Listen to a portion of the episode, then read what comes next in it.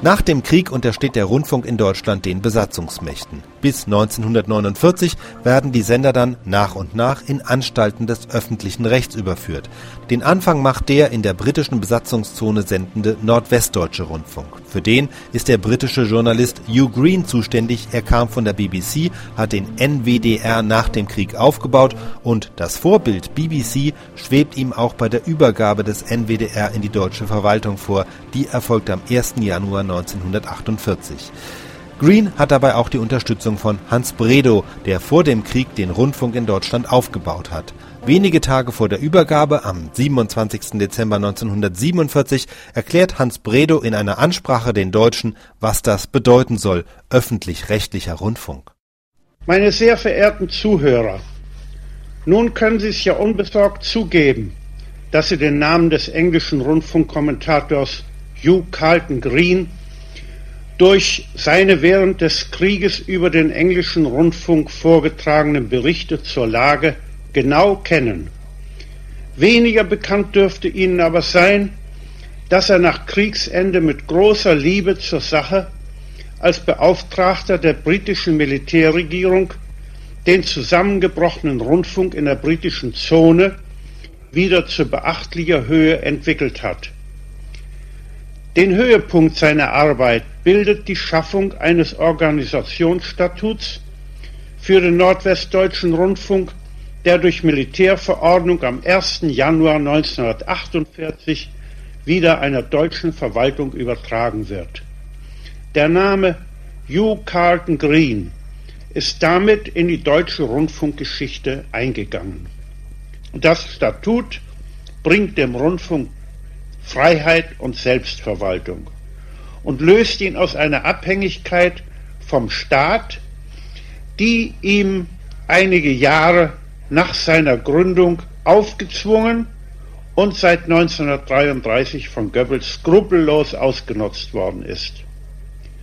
Gegenüber diesem Zustande ist also durch die britische Verordnung eine entscheidende Verbesserung erzielt worden. Aber trotzdem lässt sich vom Standpunkt des alten Rundfunkpraktikers noch einiges hierzu sagen. Und ich möchte auf die Aufforderung von Hugh Carlton Green hin mich äußern. Nordwestdeutschland, also die britische Zone, war in der Rundfunkorganisation von 1923 in zwei selbstständige Sendebezirke eingeteilt worden den Niederdeutschen mit der Nordwestdeutschen Rundfunkgesellschaft Hamburg und den Westdeutschen mit der Westdeutschen Rundfunkgesellschaft Köln. Jeder Gesellschaft stand ein Hauptsender mit eigener Welle und eine Anzahl von diesen abhängiger Nebensender zur Verfügung. Es war also möglich, der besonderen kulturellen Eigenart und der Verschiedenartigkeit der religiösen Einstellung der Bevölkerung des norddeutschen und des westdeutschen Bezirks durch zwei voneinander unabhängige Programme Rechnung zu tragen. So entstand von Köln ausgehend für Westdeutschland unter dem Dichterintendanten Ernst Hart ein Programm von ganz besonderer Eigenart. Der westdeutsche Bezirk wurde mit seinen mehr als zwölf Millionen Einwohnern, darunter mehrere Millionen Arbeiter des Industriereviers, als der wichtigste Rundfunkbezirk Deutschlands betrachtet. Durch das jetzt in Kraft getretene Statut ist dieser westdeutsche Bezirk aufgelöst und mit dem niederdeutschen unter Führung von Hamburg zu einem nordwestdeutschen Rundfunk zusammengefasst worden.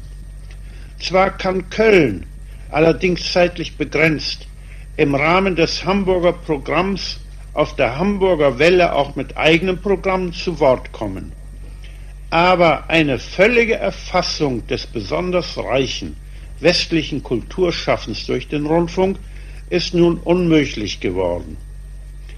Die Oberleitung des NWDR in Hamburg wird ein feines Fingerspitzengefühl und ein großes Geschick aufwenden müssen, wenn sie den so verschiedenartigen Ansprüchen des Nordens und des Westens gleichzeitig entsprechen will.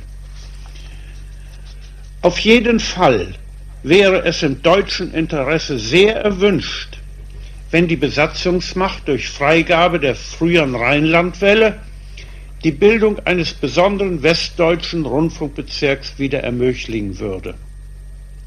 Nun zu der äußeren Form des Rundfunks in der britischen Zone. Als Rechtsform für den nordwestdeutschen Rundfunk ist die Anstalt des öffentlichen Rechts gewählt worden. Für den zukünftigen Rundfunk ist dies unzweifelhaft die am besten geeignete Lösung. Denn damit ist nicht nur die Selbstverwaltung gesichert, sondern auch klargestellt, dass der Rundfunk Besitz der Allgemeinheit ist. Über die neue Rundfunkanstalt NWDR ist ein repräsentativer Hauptausschuss bestehend aus neun hohen Amtspersonen und sieben Vertretern von nichtamtlichen Organisationen gesetzt worden. Die letzteren können als Repräsentanten eines Teils der Hörerschaft angesehen werden. Bei dieser Stimmenverteilung wäre es denkbar, dass der überwiegende Einfluss amtlicher Vertreter sich bei der Zusammensetzung des vom Hauptausschuss zu wählenden Verwaltungsrats stark auswirken könnte. Auf die Zusammensetzung des Verwaltungsrats kommt es aber ganz besonders an, weil dieser nicht nur die überwachenden Funktionen eines Aufsichtsrats hat. Er hat darüber hinaus das Recht, der Rundfunkleitung Weisung über die Gestaltung des Programms zu erteilen und kann unter Umständen auch die politische Haltung der Rundfunkleitung beeinflussen. Wie sich diese Tatsache mit dem fundamentalen Grundsatz der Unabhängigkeit der Programmgestaltung vom Staat und der Parteipolitik in der Praxis vereinbaren lässt, bleibt abzuwarten. Im Gegensatz zu dieser Lösung in der britischen Zone gehen meine Vorschläge für den süddeutschen Länder dahin, dem Verwaltungsrat zwar die Wirtschaftskontrolle zu übertragen, aber ihm in Bezug auf die Programmgestaltung nur das Recht der Kritik und der Beratung einzuräumen. Hierbei ist davon ausgegangen, dass der Intendant in der Programmgestaltung innerhalb der Grenzen vorher aufgestellter Richtlinien völlig unabhängig und damit auch allein verantwortlich sein sollte. Aufgabe des Verwaltungsrats würde es dann sein, die Innehaltung der Richtlinien zu überwachen. Das Statut für den NWR legt nun alle Macht und Verantwortung in die Hände eines Generaldirektors. Über die Zweckmäßigkeit dieser Regelung kann man doch verschiedener Ansicht sein. Es wäre auch möglich, ein kollegiales Direktorium zu bilden, in dem eins der Mitglieder als erster unter Gleichberechtigten einen Vorsitz hat.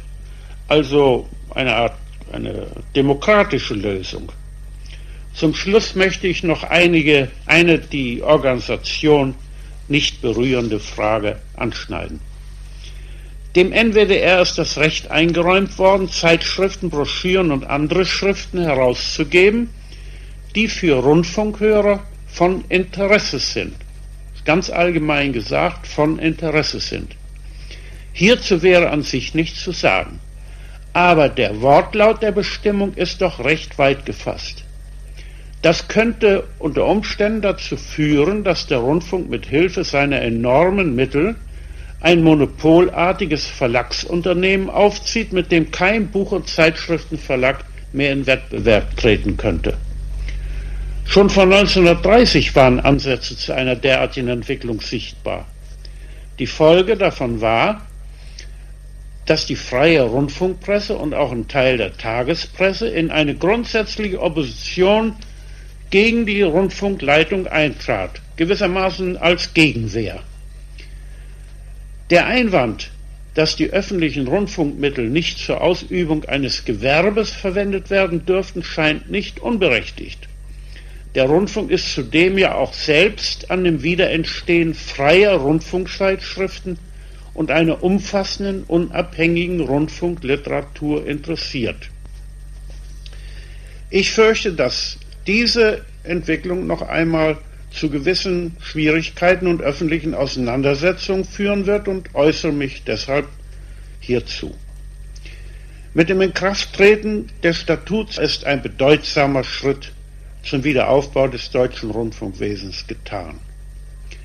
Die bisher nur sehr zögernd vorgehenden süddeutschen Länder werden jetzt auch folgen müssen.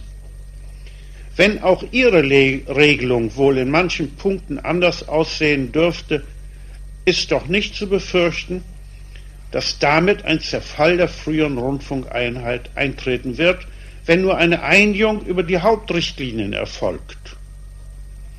Und da wir ja einen einheitlichen deutschen Rundfunk anstreben, betrachte ich das als eine Selbstverständlichkeit. Auch in der Zukunft wird eine große Anzahl wichtiger Aufgaben von den Rundfunkorganisationen der deutschen Länder nur gemeinsam durchgeführt werden können. Es wird also zwangsläufig wieder zu einer Art Zusammenschluss kommen müssen. In diesem größeren Rahmen kann dann jede Rundfunkorganisation gleichberechtigt an dem großen Werk eines freien deutschen Rundfunks mitarbeiten. Meine sehr verehrten Hörer, der Deutsche Rundfunk ist kürzlich in das 25. Jahr seines Bestehens eingetreten. Die Unkultur des Dritten Reiches und die Schrecken des Krieges haben das einst so stolze Werk zwar erschüttern, aber nicht vernichten können. Die festgefügten Fundamente sind stehen geblieben und eine neue Rundfunkgeneration hat darauf aufgebaut. Der Rundfunk hat eine neue Form gefunden und einen Inhalt bekommen, der sich wohl sehen lassen kann. Wir können hierfür den ausländischen Kontrolloffizieren und ihren deutschen Mitarbeitern nur danken. Sie haben vorzügliche Arbeit geleistet. Als einer der Vertreter der noch lebenden ersten Rundfunkpioniere rufe ich in alter Verbundenheit dem Deutschen Rundfunk in allen Zonen für das 25. Betriebsjahr ein herzliches Glück auf zu. Dem neu entstandenen, nunmehr in deutsche Verwaltung übergegangenen NWDR wünsche ich eine glückliche Fahrt in die Zukunft und seinem Förderer Hugh Carlton Green persönlich ein Happy New Year. Mit Beginn des Jahres 1956 wird der NWDR aufgeteilt in den WDR für Nordrhein-Westfalen und den NDR für Hamburg, Niedersachsen und Schleswig-Holstein. Hans Bredow ist 1949 bis 1951 Verwaltungsratsvorsitzender des Hessischen Rundfunks und der in seiner Ansprache erwähnte Hugh Green, übrigens ein Bruder von Graham Greene, wird 1960 Generaldirektor der BBC